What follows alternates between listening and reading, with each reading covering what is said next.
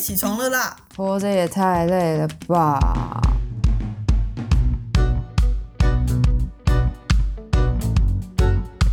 欢迎收听《小岛生存指南》。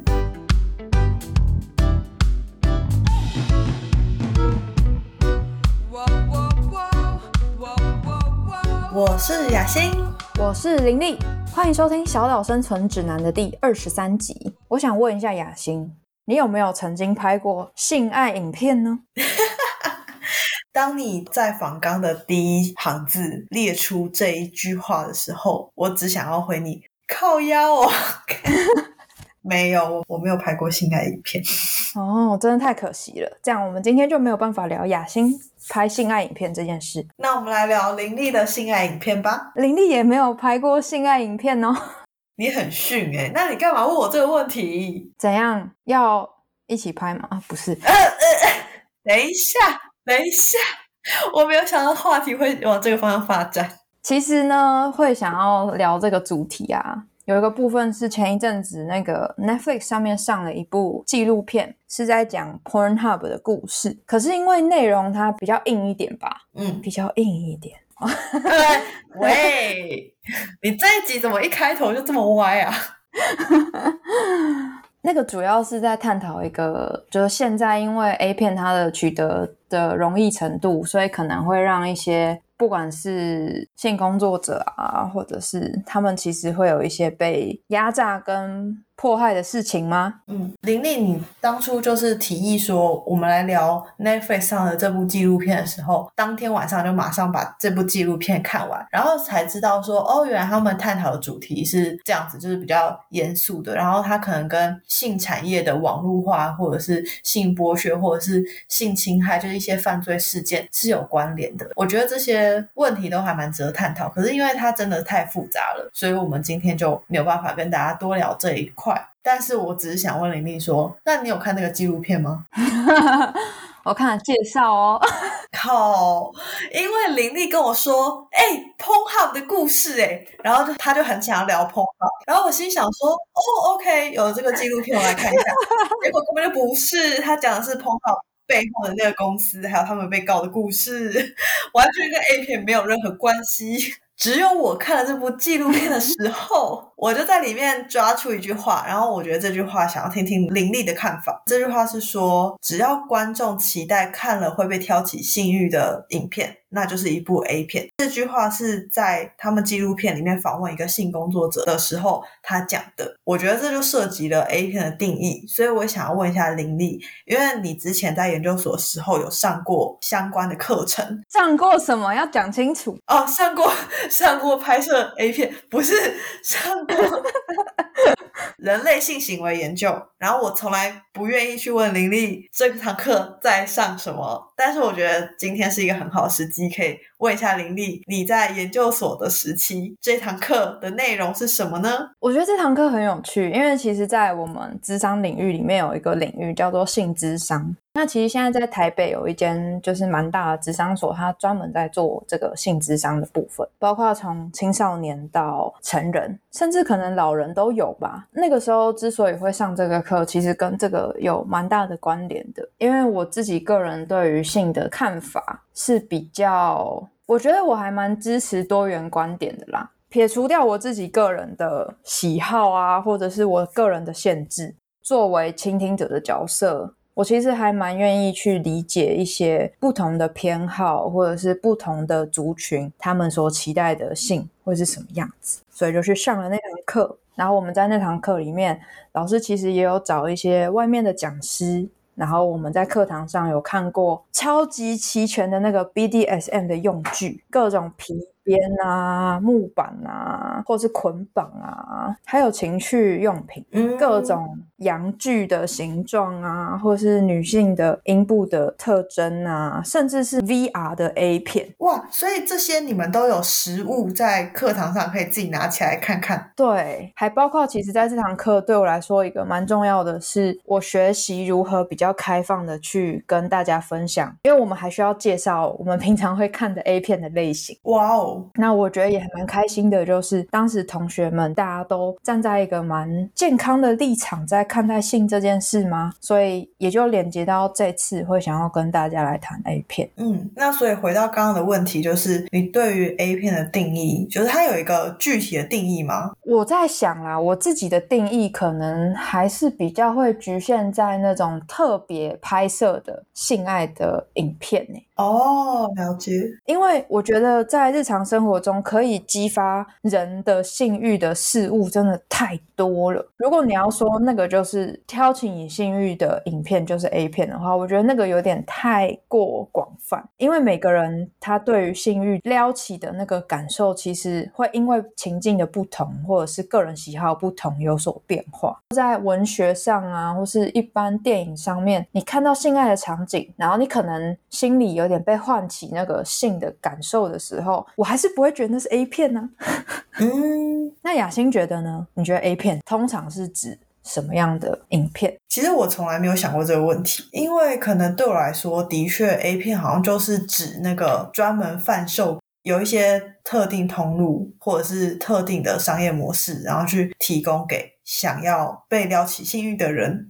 对于那些比如说呃有一些性爱场景的电影。或者是无论是辅导级或限制级的电影来说，我觉得不见得是为了这个动机而去制作的，所以我觉得还是去看它的制作原因是什么。那当然还有就是，如果今天是情侣然后拍性爱影片，但是他们只是 for 自己要拍，不是提供给别人看，那我觉得那可能就是介于中间，是属于 vlog 是。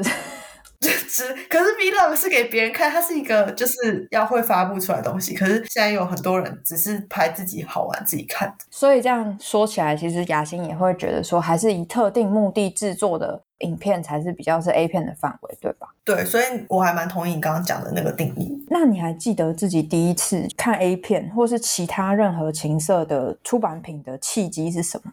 我还记得，那对我来讲是一个可能有里程碑的事情，就是印象特别深刻。我第一次看色情相关的东西是在网络上看到，以前有那些色情网站，它也不是 A 片，它就是可能一些小说也有图片。呃，有点像伊利论坛，就类似那种哦，有有有，它有一个那个什么成人话题区，对。然后我就想说，因为以前网络没有那么方便嘛，就是我们还有经历过波接网络的时代。我以前就是用网网络的时间不会那么长，但是我依然在国中的时候就看到就是相关的东西，然后当然是在大人不知情的情况下看到的，而且也是很偶然，而不是我刻意去搜寻。所以我就觉得，天哪，网络真的是一个让。年龄的界限，然后各种条件的界限都变得非常的模糊，更不要讲，就是今天当所有人都有智慧型手机的时候，就是会产生多庞大的商机，还有。相关的效应，哎，我我发现啊，听你这样说，我想起来，我其实第一次接触到呃情色的资讯是比你更早，是在小学三年级的时候。那个时候，奇摩网站，然后或者是电子信箱的乐色信件夹里面，都会有很多那种就情色的乐色信件，点进去，然后可能就会有是直接跳出一个视窗，然后上面就会有那个女生，然后是可能露出胸部的。对我来讲是最早的经验，然后到后来国中的时候，我们那时候不是都会用那个什么 Foxy 下载歌曲吗？比如说下载一些影片，然后它就会跳出就是那个影片的标题，可是你下载完点进去发现是 A 片。哦天哪，我好像没有。经历过这样子的历程，我觉得可能是因为我使用电脑的时间真的很少。可是我还记得国中的时候，因为国中就是大家开始接触到性这件事情嘛，女生开始有生理期，然后男生开始就是会看 A 片什么的，所以他们在学校就会讨论相关事情。当时我觉得，对于国中的学生来说，谈论性跟炫耀自己看到了什么，是一件就是很值得拿来说嘴的事情，所以他们就会在下课时候就跑过来问我说：“哎，你有看过那个什么什么吗？”那时候就会不甘示弱的说：“当然有啊，什么之类。”但其实你没有真的知道。哎，对，都有这个时期，就是要逞强啊，就是哎有啊，我我就是很酷啊，我当然知道啊。哦，我还记得有一个场景，我印象超级深刻，就是在国中的时候啊，你还记得我们那时候最流行的发型是玉米须吗？不堪回首的回忆。那时候会流行带那个电棒卷来学校，然后呢，就有个男生拿那个电棒卷在烫自己的阴毛，他就在教室里面做这件事情。可是如果要烫阴毛的话，应该是要把裤子脱下来吗？没有没有，他就只有脱到就是腹部以下一点点而已。但是我就觉得，这 意义到底在哪里？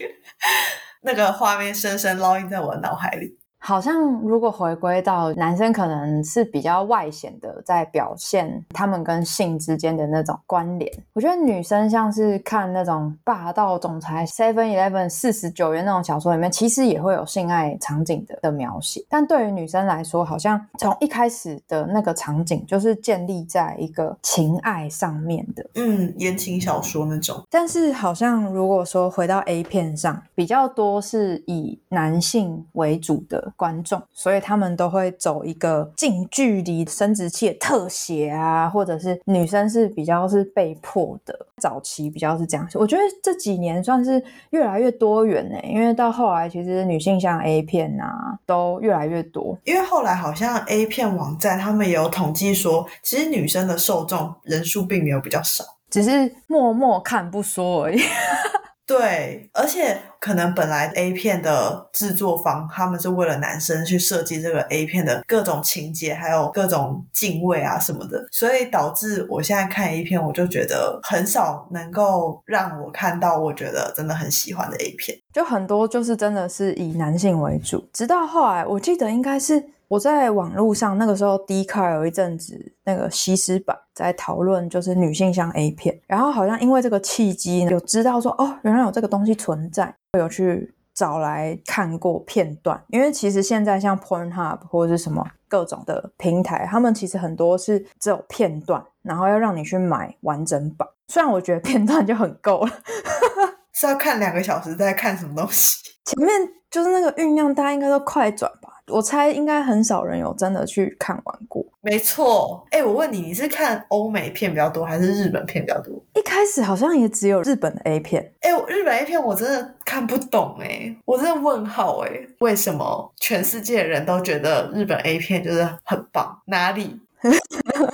我双手一摊，我觉得以前比较没得选。哎，像现在这几年，其实台湾也有人在制作 A 片嘛。哦，对，比如说他们可能在 OnlyFans 上面贩卖啊，或者什么 Swag 上面去卖，不一定是那种大制作方，也有可能是自己私人公司拍摄的。现在也越来越多。嗯，然后你刚才问说喜欢看日本的还是欧美的？因为欧美的男性角色都长得比较人模人样，没错，完全就是冲着这个去的。光是这个就直接打赢很多日本的 A 片。唉，我觉得很多日本 A 片，我这女生也不太行啊。但是我觉得，是不是男生的角度，他们会觉得我是在看身材，我不是在看脸蛋？哎，这个我不知道哎，或许下次可以问问看身边的男生，他们到底是怎么想的，还是说其实？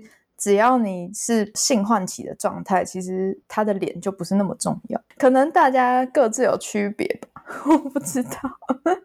那你是看脸还是看身材？好难讲哦。我觉得看情境吗？好像也不能说有情境，因为常常看的时候都是几分钟而已哦，就是一个片段就走几分钟。那你如果看整个情境，你要去买它的完整版，然后我也没有想要到买它的完整版。所以对你来说，你觉得看起来比较舒服的关系会是什么？在 A 片里面，就恋爱感、两情相悦啦，应该要这样说。就只要是两方愿意，我觉得就 OK。像那种就是很多人喜欢看被强暴，我真的不理解。还有那种电车痴汉，我也是觉得就很莫名。哎，我觉得电车痴汉真的不行哎，我我不行。A 片其实某种程度上，它是要拍出你在现实生活中没有办法做到的事情，就是它是一个幻想中的东西。就是对你来说，如果有一方是被强迫的，会不舒服是吗？对我来说没有吸引力，当然就会知道说那个不是真的，但是就会觉得我没有喜欢看这个东西。我记得我那时候在上人类性行为研究的时候，在找就是一些 A 片的类型，然后我就有看到一些比较神奇的类型，是平常大家比较没有被讨论到的。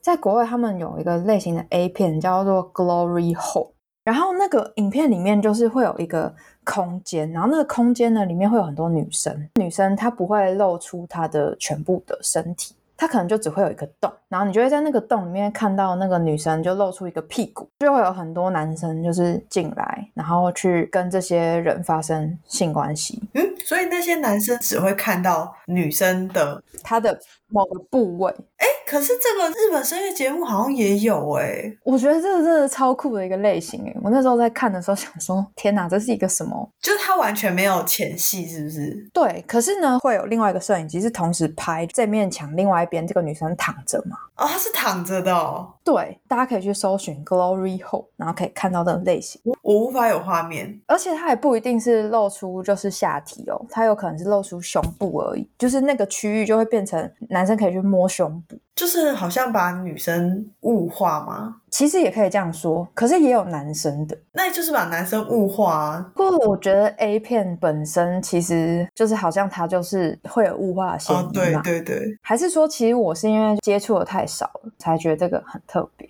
你说再更猎奇的，我当然也是有不小心看到过，那真的是一个很可怕的回忆。你有过看到那种对你来说很可怕 A 片？有，像那种全焦，我就问号，真的不行。我就只要看到那个字，我就不会点开。可是有时候你看不到那个字啊。嗯，我觉得它有时候那个影片缩图依稀会让你觉得它是一个需要远离的类型。因为现在网络实在是太方便，就是你要去搜寻各种类型的 A 片，其实或多或少都可以找得到。再怎么奇怪的 A 片，真的，其实这还蛮可怕的。你可能就是下了一个你觉得很正常的关键字，然后跑出一堆 你觉得很可怕的东西。因为我自己就有这样的困扰，我明明就只是想要看一个就是比较。Romance 的东西，你就给我来一个什么？要么就是开性爱趴，就只看到一堆人，然后就觉得，哦，好可怕。平常就不是很喜欢接触人了，然后连看 A 片都要看到那么多人，心真的很累。没错，我只能接受最多三人哦，极限。而且女生的那个生理周期是非常明显的，一个月里面会有一段时间是很需要，然后其他时间就是哦，心如止水。对，然后就可以专心工作什么的。你觉得你是生活压力比较大的时候，呃，性欲会比较强，还是生活压力比较小的时候会比较容易有性欲？像我自己就是生活压力大的时候，就是心如止水。没错，我也是。我觉得就是体力问题，真的就是当你每天加班到十点，你最好是还有什么 生理需求。像我实习的这一年，我真的是心如止水。哇塞，怎么有点你的那个年龄层突然拉高的感觉？八十岁老妪，八十岁老太太的性欲都比我高。谁知道？那也太可怜了吧！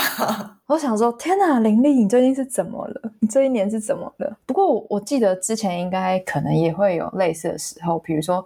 可能刚改变环境，要适应新环境，然后压力比较大的时候，真的就没有什么时间去想说自己的生理需求啊，或者是觉得性欲这个东西怎么已经不见很久了，就完全没有心力去想这件事情。对啊，我觉得就是注意力吧，就是当你注意力都放在某件事情上的时候，你可能连睡前你都在想说，哇，我明天写论文怎么样，工作怎么样？没错，但是有点感叹。回到 A 片。你有在 A 片中学习到什么吗？就无论是各种性知识，或者是性姿势，或者是任何就是跟 A 片教育你的事情。